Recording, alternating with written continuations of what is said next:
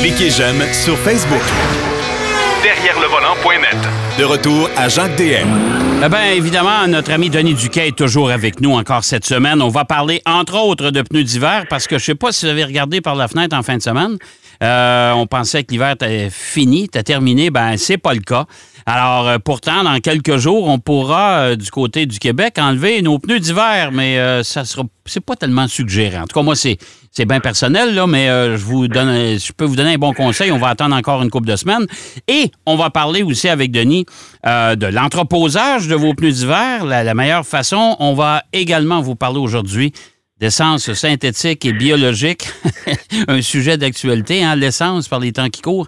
Mon cher Denis, mon cher Denis, mes hommages. oui, bonjour. Oui, c'est pas parce que le gouvernement décide que l'hiver se termine le 15 mars que la nature, elle, l'écoute. Euh, il y a toujours des tempêtes là, en fin mars, là, quand même assez importantes, euh, ce qui permet de nous euh, un adieu à l'hiver dans un sens, puis cette neige-là, ben, ça permet de, en fondant de, de, de, faire fondre aussi, faire disparaître la couche là, qui est au sol, qui est très glacée. Ouais. Et donc, c'est recommandé d'attendre un petit peu, mettons première semaine d'avril.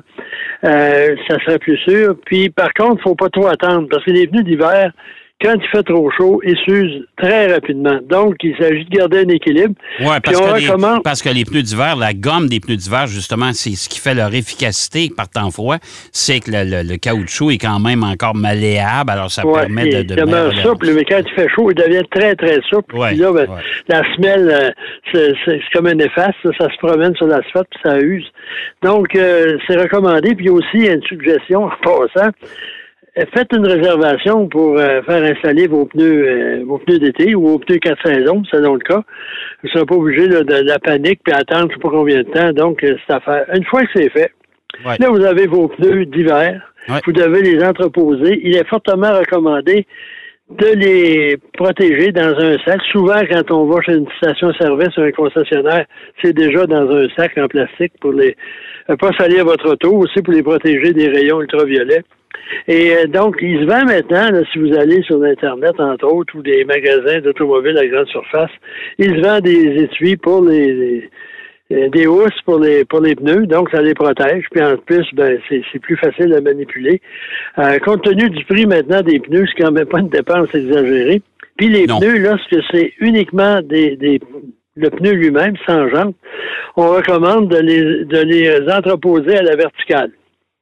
Euh, puis même là, si vous voulez pousser le, le, le NEC plus ultra de l'entretien, à tous les trois, quatre mois, ça serait bon de, de, faire une certaine rotation pour pas qu'il y ait une déformation. De... Pour les tourner, oui. Ouais, mais ça, il faut vraiment, là, c'est pas tout le monde qui va faire ça. Mais, euh, mais ça, Denis, il se vend, il se vend euh, justement des, des en accessoires, des, des espèces de supports à pneus. Oui, oui. Si vous avez un garage, si vous avez une remise, et c'est facile, même les, les, les, les, pilotes de course, de course automobile utilisent ça souvent dans leurs remorques.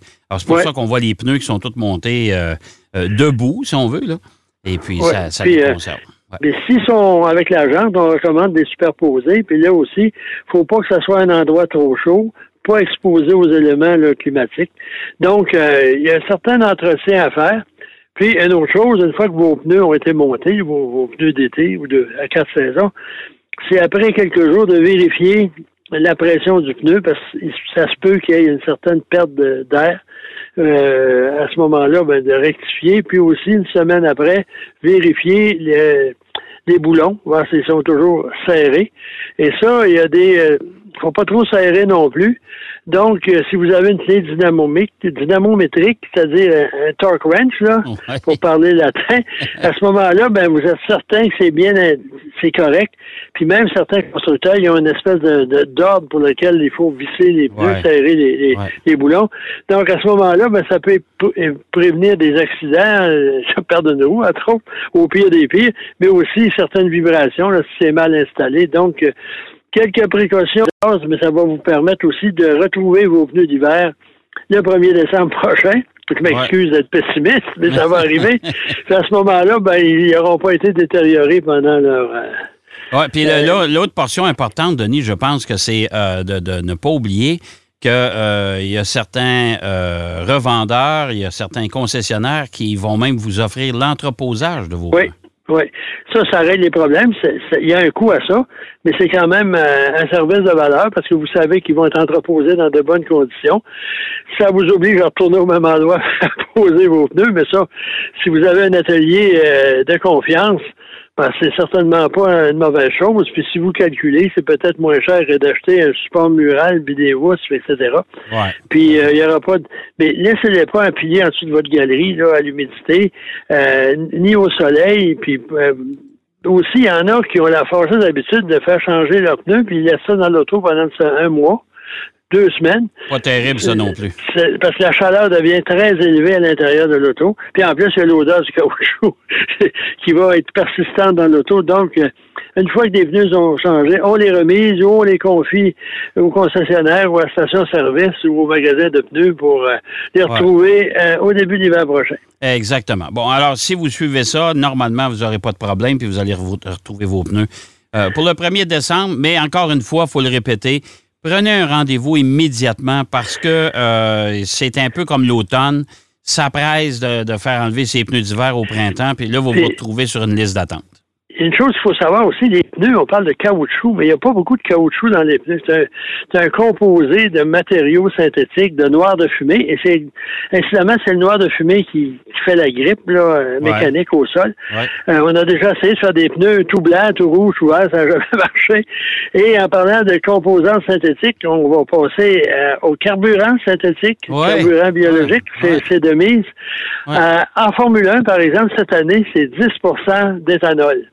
L'an passé, c'était 5% Et euh, le reste, c'est du, euh, du carburant régulier de course, euh, un haut indice d'octane de 98, 100, ou dépendamment de la, de la mixture.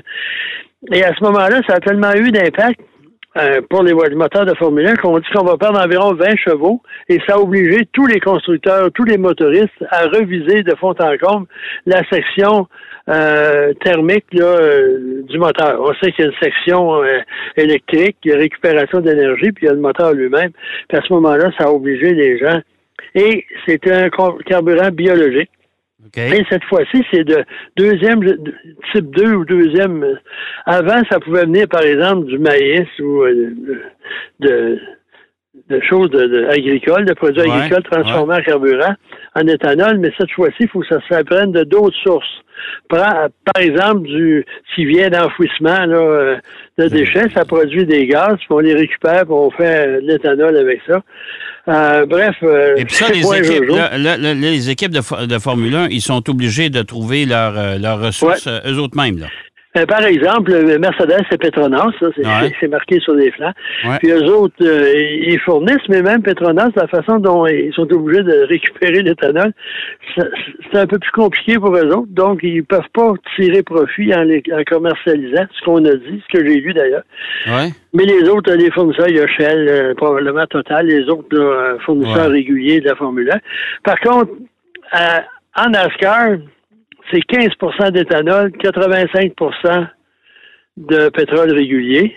Et à ce moment-là, c'est Sonoco qui fournit le carburant à tout le monde. Et le carburant est vert. le carburant, l'essence qu'ils mettent dedans, c'est vert. NASCAR, c'est leur jargon, c'est E15 Green, Sonoco Racing Fuel. Ah bon. Bref, puis euh, à ce moment-là, ben, c'est un peu assez spécial. Tandis qu'à Indianapolis, c'est exactement le contraire. 15% d'essence et 85% d'éthanol. Euh, parce que l'éthanol est moins jugé moins dangereux, moins combustible que le carburant régulier. Et en plus, il peut être éteint avec de l'eau. Puis maintenant, avant, on avait soit le méthanol ou l'éthanol, quand il brûle, on le voit pas. Ouais, vrai. Je sais pas si tu te souviens, là, tu voyais quelqu'un, il y avait un incendie dans l'auto, puis le gars, il sort, puis il gesticule, puis on voit rien, on se demande si... ouais. Il est en train de brûler. Il dans, dans son siège, il est en train de flamber. Euh, bref, en tout cas, c'est les trois euh, principaux euh, Mais, mais les, les, les, essences à partir, comme l'éthanol, le méthanol, tu sais, les essences à partir de maïs, des choses comme ça. c'est pour ça que ça s'appelle biologique. Oui, mais c'est critiqué quand même, parce que ça vient chercher les, des grandes cultures qui est dédié à nourrir la population et non pas à nourrir les voitures. Là, Puis, un des pays où on a utilisé le plus de carburant à, base de produits euh, euh, de, de blé de maïs ou différents trucs semblables, c'est au Brésil. Puis, je sais pas maintenant, mais ça fait un bout de temps que je peux retourner au Brésil, mais tu suivais une auto, c'était marqué alcool à l'arrière. Ça faisait partie de l'identification de l'auto, là. C'était pas quelqu'un qui avait écrit ça. Puis je me rappelle, Bob Loss m'avait dit, oh, au Brésil, on a fait beaucoup de travaux là-dessus parce qu'au début, les gens buvaient leur réservoir de carburant. fait que là, on a trouvé un moyen de mettre du carburant dedans, de l'essence, pour qu'à un moment donné, euh, ça soit plus buvable ça soit pas. Euh, ça fait 15% 85% c'est un bon mix. oui, mais euh, puis en plus, c'est pour ça que euh, tous les consommateurs, quand vous allez dans une station-service, les gens qui nous écoutent, vous allez vous apercevoir qu'on indique souvent peut contenir de l'éthanol ou du méthanol, peut contenir du, fameux E85 jusqu'à 15% je pense, c'est ça? C'est ça. Parce que ça, c'est en remplaçant de l'essence, compenser l'essence euh, au plomb, un ouais. de plomb, qui était euh, très dommageable pour l'environnement. On dit que ce produit-là, dans la nature, ça prend mille ans avant qu'il disparaisse. Donc, euh, on a une idée des années et des années qu'on a voulu l'essence avec plomb. Et ça, on doit ça à Dupont de Nemo et GM qui ont décidé à un moment donné, pour prévenir le collement des moteurs, de, commercialiser une essence avec plomb. on n'avait pas besoin parce que c'est ça que l'éthanol fait. On remarque que les moteurs modernes sont plus sophistiqués aussi que ceux des années 20. Ah, oui, ah oui. Mais ça a été assez compliqué. Par contre, c'est plus facile à produire, c'est facilement accessible. Il y en a déjà dans le carburant. On peut changer les proportions plus ou moins. Bref, euh, ça, c'est ça remplacera pas le pétrole euh, sur la planète au complet, mais c'est quand même un succès d'année qui peut euh, qui est relativement facile. Quant au pétrole synthétique, c'est assez compliqué. D'ailleurs, le, carburant synthétique, c'est pas une nouveauté. Pendant le premier conflit mondial et surtout la Seconde Guerre mondiale, les Allemands avaient un carburant qui appelait de l'ersatz. L'ersatz, c'est succès d'année au remplaçant. Et on fabriquait ça à partir de houille, de charbon. Et c'est un procédé assez complexe, mais on a fabriqué des usines de, pétrole comme ça un peu partout. Mais euh, toujours parlant d'origine allemande, le dernier constructeur automobile à s'intéresser à ça. C'est récent, c'est Porsche qui vient d'inaugurer une usine de carburant synthétique en Amérique du Sud. Et son procédé, on prend du CO2 et de l'hydrogène, on mélange ça, puis après ça, on, fait un processus de, de, craquage puis de, développement du produit pour arriver à de l'essence synthétique. Ouais.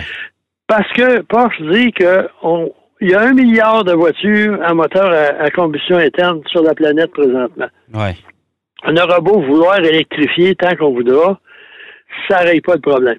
Tandis que le carburant synthétique pollue beaucoup moins. Euh, mais quand même, euh, mettons une voiture électrique, c'est zéro émission. Puis une voiture à, carburant synthétique, c'est 5% C'est déjà mieux, mais quand même. Mais le problème de ça, c'est que l'hydrogène, ça prend beaucoup d'électricité pour produire de l'hydrogène. C'est pour ça que Porsche s'est installé à un endroit où on a des éoliennes suffisamment euh, puissantes en grand nombre pour alimenter son usine. Mais eux autres, c'est une compagnie qui a quand même pas, euh, ils fabriquent pas 8 millions de voitures par année, puis ça va s'orienter, ça va s'orienter surtout vers leurs produits et en course aussi, parce que ce produit-là, on peut le modifier pour le rendre très performant.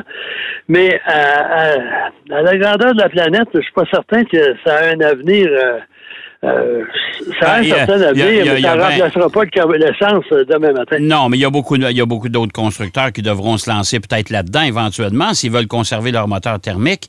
Mais euh, chose certaine, moi, je me souviens que Porsche, quand il l'avait annoncé, justement, ce projet-là, ben, euh, un, ils voulaient le tester puis l'utiliser pour leurs équipes euh, d'usine en sport auto, dont en endurance, entre autres. Ben, ils reviennent en endurance, d'ailleurs. Oh, ben oui. Et en même temps, ils voulaient, c'est peut-être une entreprise de marketing, mais ils disaient, on a tellement de collectionneurs sur la planète qui, ont, qui ont, sont propriétaires d'un paquet de Porsche. ben, eux, on va les favoriser puis ils vont pouvoir continuer à utiliser leur voiture alors ça, mais euh, euh, moi, les dernières nouvelles que j'avais eues, là, euh, ils vont commencer. Il y a une autre société aussi qui veut peut-être essayer d'en commercialiser en sport auto, mais on parle entre 8 et 10 le litre, là, tu sais. Ouais, c'est ça. Non, ça ne sera pas. C'est des solutions intéressantes, mais à, très long terme.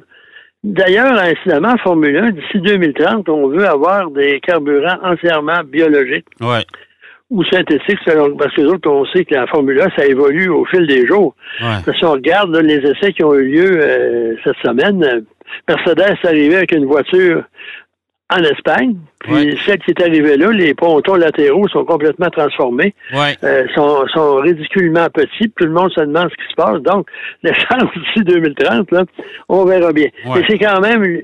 En plus, il y a le, diesel. C'est un, c'est un moteur multicarburant. On peut l'utiliser à plusieurs... Puis d'ailleurs, Ici au Québec, il y a une coupe de compagnies qui récupère l'huile de friture des McDonald's, des, cabanes de patates frites, etc. Et les filtre, ils les adaptent.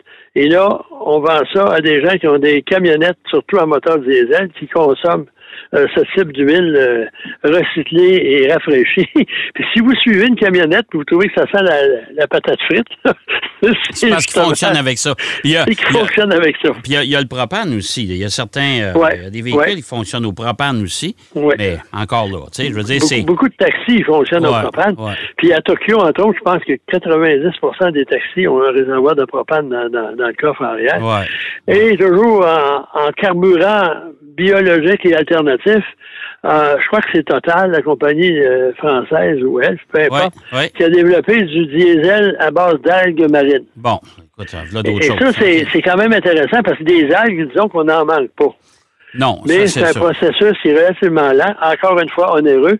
Puis avant qu'on puisse combler les besoins de la planète en diesel euh, biologique, on va falloir être patient. Oui, tout à fait. Ben, hey, euh, mon cher Denis, c'est déjà terminé. Merci encore une fois. C'est bien instructif. Alors, euh, choisissez. Peut-être que euh, éventuellement, vous pourrez choisir votre type d'essence, tout dépendant du type de voiture que vous allez avoir. Hein? On ne sait-on jamais. Oui, il va y avoir des bandes de recharge, puis cinq, cinq pompes avec des carburants différents. Oui, tout à fait. Hey, merci, mon cher Denis. Au plaisir. Bonne semaine, tout le monde. Bonne semaine. Denis Duquet qui nous parlait des essences biologiques, synthétiques et autres. Et également euh, du remisage des pneus d'hiver parce qu'on va les enlever très bientôt. Soyons optimistes. On va aller faire une pause. Au retour de la pause, euh, Marc Bouchard nous présente ses deux essais de la semaine, le Subaru Forester et le Chevrolet Traverse. Derrière le volant. De retour après la pause. Pour plus de contenu automobile, derrière le volant.net.